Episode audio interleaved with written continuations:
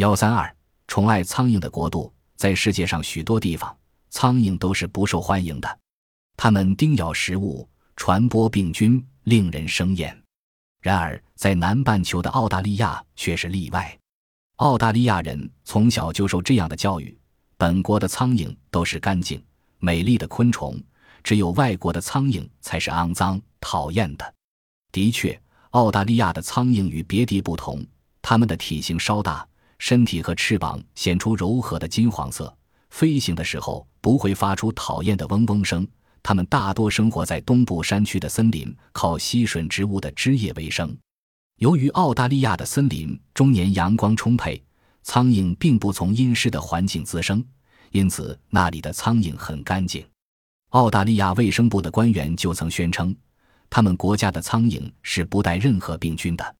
澳大利亚人不但不会去消灭苍蝇，而且还像爱护其他动物一样爱护苍蝇。在面额五十澳元的钞票上就画着一只金色的苍蝇，苍蝇的地位之高由此可见一斑。由于澳大利亚人长期惯宠苍蝇，苍蝇自然大量繁殖。在澳大利亚的森林，游人不时可看看见大群大群的苍蝇漫天飞舞。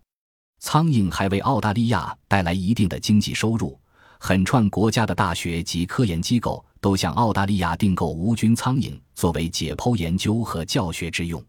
此外，该国的苍蝇还出口到世界各地，卖给钓鱼爱好者作为鱼饵。